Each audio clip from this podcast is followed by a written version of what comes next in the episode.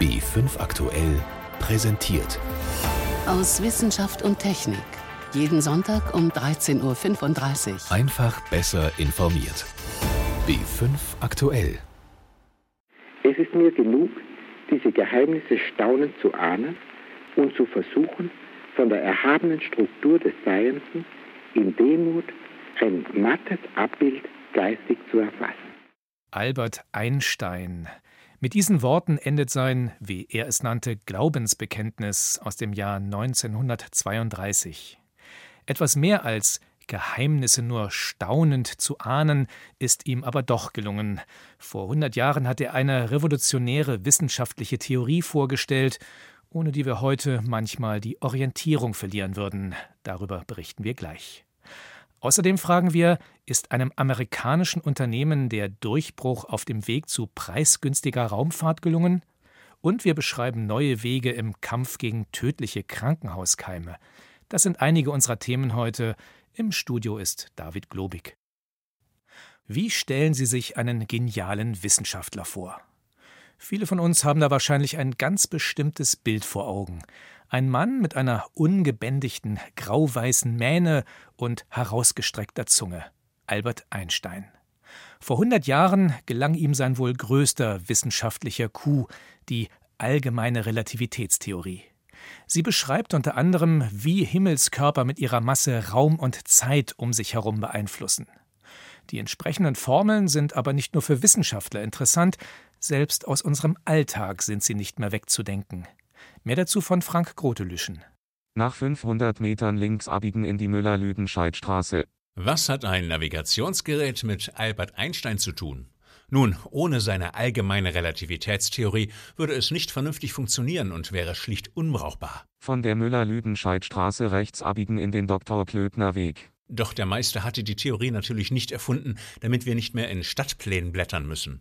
Seine Beweggründe waren, wie es sich für ein Genie gehört, weitaus tiefsinniger. Zu den Menschen zu gehören, die ihre besten Kräfte der Betrachtung und Erforschung objektiver Dinge widmen dürfen und können, bedeutet eine besondere Gnade.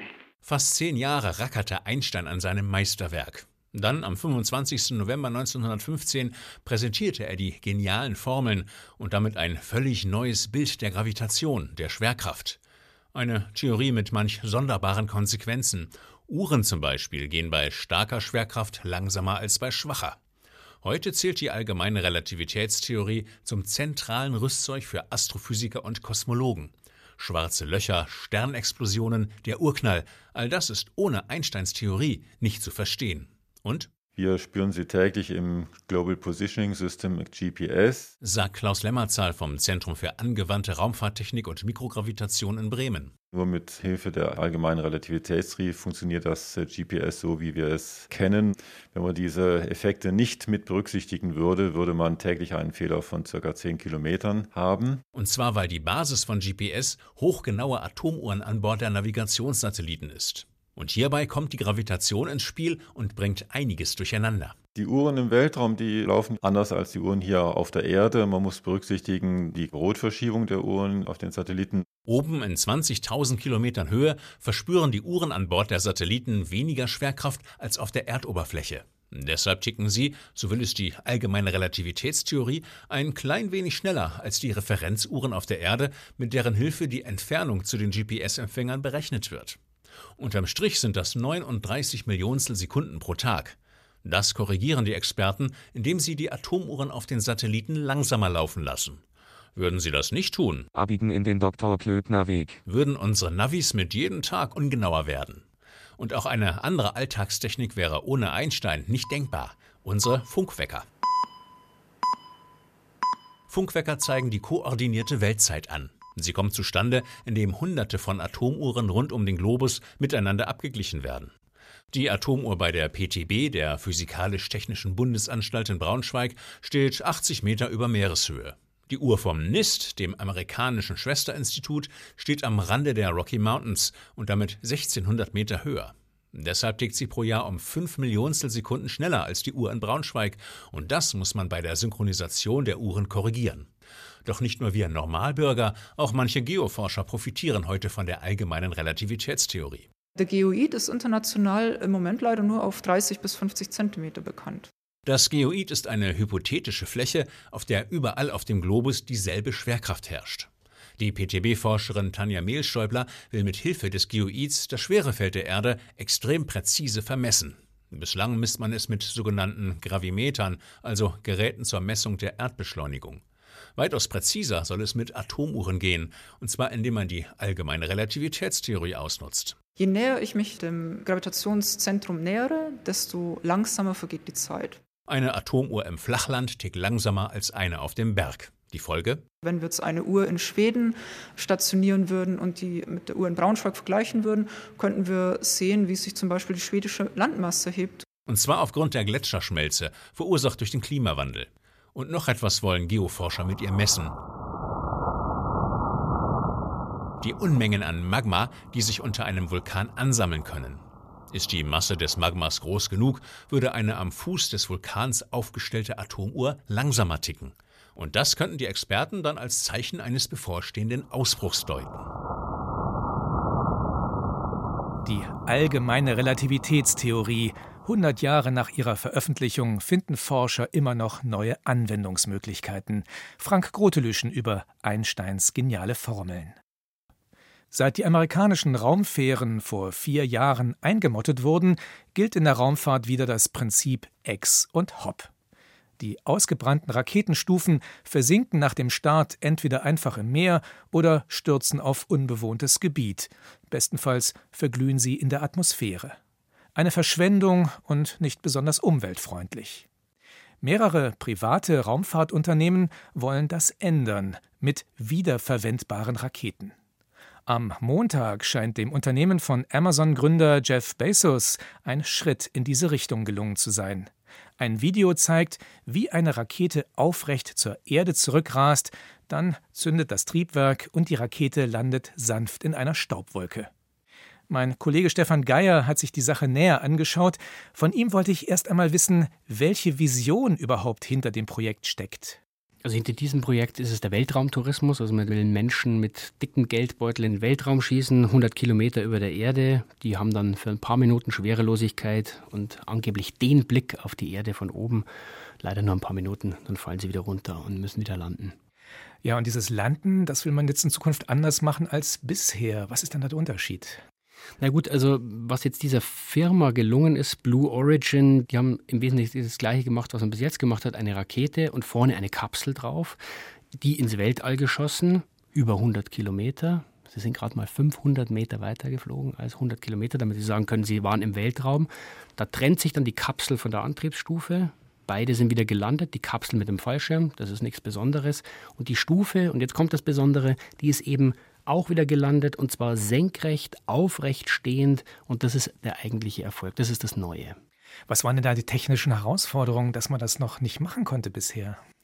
Naja, das Problem ist, wenn ich erstmal von der Erde wegkommen will, ich brauche unheimlich viel Energie dafür. Ja, und dafür brauche ich diese Antriebsstufe, eigentlich die Rakete. Die schießt mich in den sogenannten Weltraum, höher als 100 Kilometer. Dann ist die verloren, stürzt ins Meer, nicht sehr effektiv. Stellen Sie sich vor, Sie fliegen mit dem A320 von Frankfurt nach Brüssel und schmeißen dann das Flugzeug weg. Der Traum ist natürlich, dass man diese Antriebsstufen wiederverwenden kann. Ja, und dafür muss man sanft landen, aber das ist gar nicht so einfach. Oder? Nee, man muss ja zur Erde zurückkehren mit diesem zigarrenförmigen riesigen Stahlrohr. Das muss man erstmal abbremsen. Die Rakete fällt ja aus dieser Höhe, ehrlich gesagt, einfach nach unten. Ja, 100 Kilometer ist ja gar nichts. Da zerrt die Erde noch ganz schön an dieser mhm. Rakete. Das heißt, ich muss das Ziel genau ansteuern. Jetzt in Texas war das eine kleine Plattform an Land. Da brauche ich eine sehr komplizierte Sensorik. Ich muss die Rakete aber auch stabil halten. Dafür habe ich so kleine Flügel am Ende und ungefähr bei eineinhalb Kilometer Höhe muss ich dann abbremsen, da werden kleine Triebwerke gezündet und knapp über dem Boden wird nochmal richtig Gas gegeben und dann kann ich genauso abbremsen, dass die Raketenstufe eben sanft aufsetzt und auch noch stehen bleibt. Da kann man sich schon vorstellen, das ist nicht ganz so einfach und Blue Origin, das sind jetzt nicht die ersten und einzigen, die es versuchen. Aus geringerer Höhe hat man das schon geschafft, aber die haben es jetzt eben das erste Mal geschafft, aus dieser extremen Höhe. Nun gibt es in der privaten Raumfahrt einige Konkurrenten. Ein ganz großer Konkurrent ist SpaceX. Mit den Kapseln wird inzwischen schon die internationale Raumstation, die ISS, versorgt. Bei denen hat das aber bislang nicht geklappt. Was war da das Problem? Ja, die haben es zweimal versucht, diese erste Antriebsstufe eben auf einer Plattform zu landen. Die haben das im Meer gemacht. Fußballfeld, große Betonplattform, schwimmend haben sich angenähert, haben auch gegengefeuert und die Rakete ist einmal ganz daneben gefallen, einfach ins Meer gefallen und einmal ist sie zwar gelandet, aber ist dann umgekippt und explodiert. Man muss allerdings dazu sagen, das ist eine ganz andere Rakete, die hat eine andere Bauart und auch eine ganz andere Aufgabe. Was ist da der Unterschied zwischen den beiden? Die wollen was ganz anderes. Diese Rakete, die jetzt aufrecht gelandet ist, wie gesagt, wollen Weltraumtouristen ins All schießen. SpaceX-Rakete, vergleichbar auch mit einer Ariane, die sind viel größer, die wollen in den Orbit fliegen. Das heißt, die wollen die Erde umrunden. Und dafür brauche ich viel mehr Power, denn ich will nicht nur kurz hoch und dann wieder runterfallen, sondern ich will diese Rakete in der Umlaufbahn halten. Dazu muss ich sie extrem beschleunigen. Ich brauche viel mehr Treibstoff, ich habe eine ganz andere Bauart. Von daher kann man es schlecht vergleichen. Aber auch bei diesen großen Raketen ist die erste Stufe im nahen Weltraum abgetrennt und soll wieder zurück. Von daher ist es ähnlich, aber eben der wesentliche Unterschied ist eben die Bauart. Gut, also es gibt Unterschiede, trotzdem scheint es da einen so richtigen Wettbewerb zu geben. Ja, es gibt ja mehrere Spieler in diesem Milliardengeschäft äh, private Raumfahrt und der Wettbewerb ist nicht nur zwischen den Firmen, sondern auch mit zwischen den Firmengründern. Ja, der eine ist der Chef von Amazon, einem Riesenunternehmen, der andere Elon Musk ist der Chef von Tesla, auch einem Riesenunternehmen und noch von vielen anderen Unternehmen. Von daher ist es auch ein persönlicher Wettlauf, würde ich mal sagen. Wer ist der Bessere? Die beiden haben auf der Erde viel erreicht und jetzt wollen sie halt sozusagen schauen, wer schafft es als Erster im Weltall. Hat man auch gesehen an der Kommunikation, die dann abgelaufen ist per Twitter. Erst ist dem einen gratuliert worden und dann wurde aber gesagt, na gut, also wir haben es auch schon so ähnlich gemacht und eigentlich wollen wir auch was ganz anderes. Also man sieht, neben technischem Fortschritt hat es auch einen gewissen unterhaltsamen Wert. Also war so ein bisschen vergiftetes Lob in dem Fall. Ist denn das nun tatsächlich nur ein Wettbewerb zwischen zwei reichen Männern oder steckt da die Zukunft der Raumfahrt drin? Also ich glaube, der Wettbewerb ist auf jeden Fall gut für dieses Milliardengeschäft. Ja. Also auch wenn man diese beiden Ansätze nur bedingt vergleichen kann, für die Zukunft der Raumfahrt, also vor allem dieser Art in der nächsten Umgebung der Erde, hat großes Potenzial. Es stehen viele Satellitenmissionen an. Die Versorgung der internationalen Raumstation soll komplett privatisiert werden, zumindest wenn es nach den Amerikanern geht. Heute kostet so ein Start 50 Millionen Dollar. Mit wiederverwendbaren Stufen könnte man das halbieren. Das wäre natürlich eine Hausnummer. Und schauen wir noch weiter in die Zukunft. Irgendwann wollen wir vielleicht Menschen zum Mars schicken und irgendwann wollen wir die vielleicht sogar wieder zurückholen. Am Mars haben wir keine Landebahn, da müssen wir auch aufrecht landen und wieder starten. Das ist natürlich die absolut ferne Zukunft. Also insgesamt würde ich sagen, ein sehr interessanter Schritt. Interessant wird es jetzt in ein paar Wochen im Dezember, wenn SpaceX den nächsten Versorgungsflug zur internationalen Raumstation macht dann werden sie natürlich auch wieder versuchen, diese Antriebsstufe zu landen im Meer. Und da werden sie sich jetzt ganz schön anstrengen, dass sie jetzt diesmal schaffen, dass sie nicht wieder das Nachsehen haben. Stefan Geier war das zur geglückten Landung einer wiederverwendbaren Rakete. Sie hören B5 am Sonntag aus Wissenschaft und Technik mit David Globig. Schon allein die Vorstellung, einmal ins Krankenhaus zu müssen, macht vielen Menschen Angst. Schuld daran sind nicht zuletzt ausgesprochene Horrorgeschichten über Infektionen, die man sich ausgerechnet in der Klinik holen kann. Tatsächlich sind Jahr für Jahr allein in Deutschland Hunderttausende Patienten betroffen. Mehrere Zehntausend, so schätzen Experten, sterben jährlich an solchen Infektionen. Was den Kampf gegen die Krankenhauskeime besonders schwierig macht, ein Teil der Erreger ist gegen übliche Antibiotika unempfindlich geworden. Man spricht deshalb von multiresistenten Keimen. Wie man sie dennoch in den Griff bekommen kann, darüber haben Experten in München diskutiert. Birgit Magira berichtet. Menschen, die auf der Intensivstation künstlich beatmet werden, könnten ihm begegnen, dem Bakterium Pseudomonas aeruginosa. Es befällt die Lunge. Bei Mukoviszidose-Patienten kann so eine Infektion zu Organversagen führen und damit zum Tod. Das Problem? Das Bakterium ist resistent geworden gegen Antibiotika. Die Ärzte haben kein Mittel mehr, um es zu bekämpfen. Alexander Tietz vom Helmholtz-Institut in Saarbrücken. Einerseits ist diese extreme Antibiotikaresistenz gegen eine Vielzahl von äh, klinisch genutzten Antibiotika ein Problem und andererseits bildet das Bakterium einen Biofilm. Ja, die Bakterien haften sich auf eine Oberfläche oder auf ein Gewebe an und bilden dann eine Schleimschicht aus und sind dadurch geschützt gegen Antibiotika, aber auch gegen unser eigenes Immunsystem. Alexander Tietz will den Keim jetzt auf eine neue Art bekämpfen. Die Idee?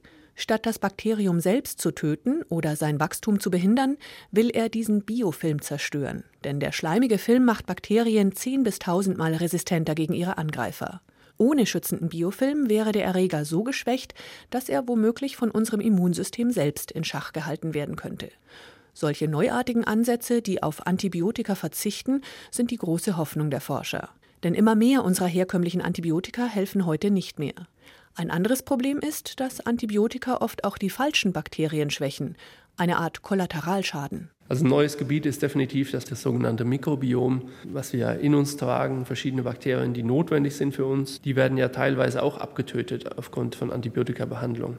Und man versucht jetzt da irgendwie einen Weg zu finden, dass man selektiv ein pathogenes Bakterium bekämpfen kann, nicht aber das Mikrobiom zerstört und dadurch die ganze Gesundheit aus dem Tritt bringt. Statt Breitbandantibiotika sollen mehr ganz spezifische Medikamente entstehen. So wird der Kollateralschaden klein gehalten. Auch der Mikrobiologe Andreas Peschel von der Universität Tübingen forscht in eine ähnliche Richtung. Er möchte den sehr häufig auftretenden Krankenhauskeim MRSA bekämpfen. Der schafft es nämlich auch, unser Immunsystem zu umgehen. Andreas Peschel und sein Team entwickeln Substanzen, die eben diese Umgehungsmechanismen blockieren. Die eigentlichen Keime töten seine Substanzen nicht.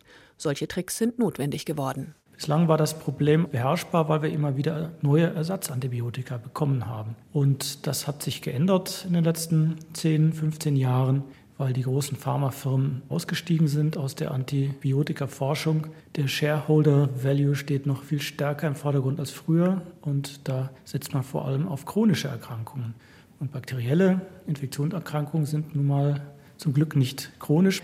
Das ist für eine Pharmafirma wiederum eher schlecht, weil die wollen ja langfristig, möglichst jahrelang an den gleichen Patienten ein Medikament verkaufen. Es ist zynisch, aber das ist einer der Gründe. Im Schnitt braucht ein Pharmaunternehmen etwa zehn Jahre, um ein neues Medikament zu entwickeln. Eine Milliarde US-Dollar kostet das, schätzt Andreas Peschel. Ob die Wissenschaftler von Universitäten und öffentlichen Forschungseinrichtungen das übernehmen können, ist natürlich fraglich. Reagieren müssen wir eigentlich auch sofort, nicht nur indem die Forschung neue Wirkstoffe entwickelt, sondern auch bei der Infektionskontrolle, bei der Hygiene im Krankenhaus und der Art und Weise, wann und wie Antibiotika eingesetzt werden. Besonders wichtig ist dem Forscher Folgendes. Wir sind ziemlich sicher, dass ein großer Teil der Resistenzen in der Tiermast entstehen, weil wir in gigantischem Ausmaß, das sind weit über 1000 Tonnen pro Jahr Antibiotika in der Tiermast verwenden. Dort werden die meisten resistenten Bakterien erzeugt und die kommen dann mit den Fleischprodukten zu uns. Wenn wir an der Stelle nicht stark gegen reagieren, dann werden wir das Problem nicht lösen können. Auch nicht mit den vielversprechenden neuen Ansätzen. Denn es gibt immer noch genug Erreger, gegen die es noch kein Medikament gibt. Noch nicht mal eine Idee, wie so ein Medikament funktionieren könnte. Der schwierige Kampf gegen Krankenhauskeime. Ein Beitrag von Birgit Magira. Kennen Sie sich mit Rekorden im Tierreich aus? Das schnellste Landtier, das ist noch relativ einfach, der Gepard. Der schnellste Fisch, da wird es schon schwieriger. Als schnellster Fisch gilt der Fächerfisch, hätte ich aber auch nicht gewusst. Und beim nächsten Rekordhalter hätte ich auch passen müssen, dem schnellsten Schwamm. Es ist ein unscheinbares kleines Wasserwesen, das Forscher aber nicht nur durch seine Geschwindigkeit fasziniert. Jenny von Sperber stellt es vor. So, hier ist unser Aquarienraum. Oh, schön. Ja, schön warm vor allen Dingen, schön mit Korallen besetzt. Und da hinten in den Regalen finden sich die Tetia-Schwämme. Da gehen wir jetzt mal hin. Muss ich erstmal das Licht anmachen, weil die lieben es äh, eigentlich gerne dunkel. Im Keller des Paläontologischen Museums München. Der Direktor der Sammlung, Gerd Wörheide, geht mir voraus. Vorbei an schönen, bunten Aquarien zu einem unauffälligen grauen Regal in der Ecke. Hier stehen flache Plastikbehälter aufgereiht. Tetia Wilhelma steht auf dem Deckel. In den Kästen drin sieht es eher fad aus. Ein kleinmaschiges Netz liegt auf dem Grund, darauf allerlei weißes Gewächs, Fäden und Kügelchen in der Größe von Perlen. Ein bisschen wie gesponnene Insekteneier. Schwer zu erkennen, was da ein Schwamm sein soll. Schwämme sind Tiere, die müsste man doch erkennen.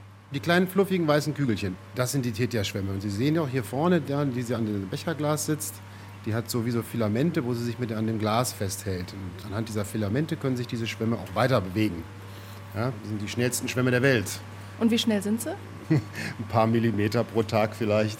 Nur 100 Meter Lauf würden sie vielleicht in ein paar hundert Jahren mal beenden. Ja, aber und sie wie bewegen die sich? Die haben ja keine Muskeln. Nein, die haben keine Muskeln, aber diese Filamente, die sie da so ausfahren sozusagen. Die heften sie dann an einem anderen Punkt an und dann ziehen sie sich anhand dieser Filamente, die ziehen sich dann wieder zusammen und damit kann sich der Schwamm bewegen. Diese unscheinbare Schwammart hat es mittlerweile zu einem wichtigen Modellorganismus in der Forschung gebracht. Dabei ist es gerade mal 15 Jahre her, dass diese Art entdeckt und beschrieben wurde.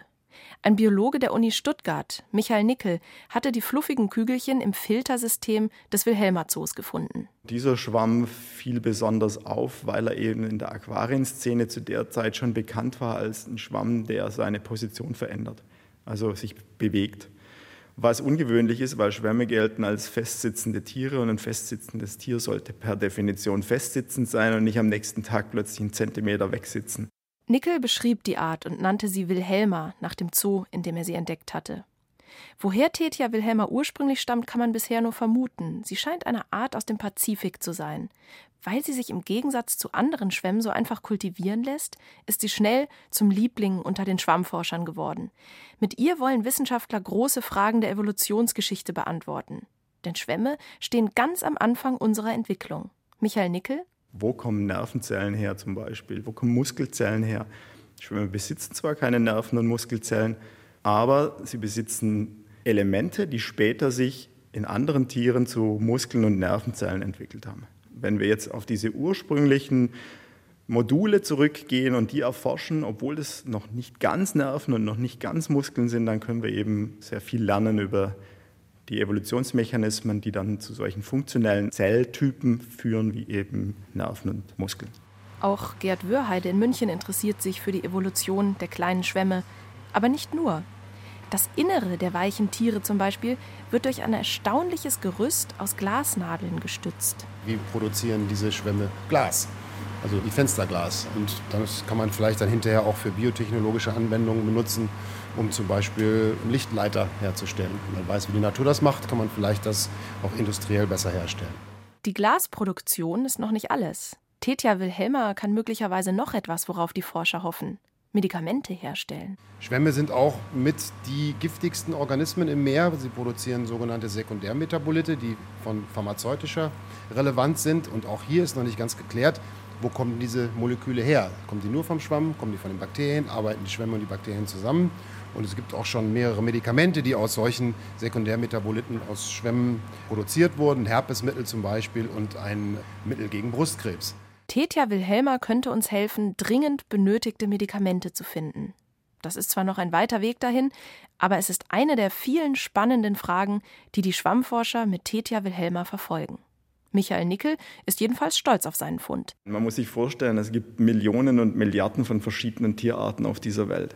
Und eine Art dazuzufügen, ist natürlich ein schönes Erfolgserlebnis, aber viel schöner ist, eine Art zu finden, die dann als Modellorganismus Einzug findet und mit deren Hilfe ganz viele verschiedene Leute dann plötzlich bahnbrechende Ergebnisse liefern können.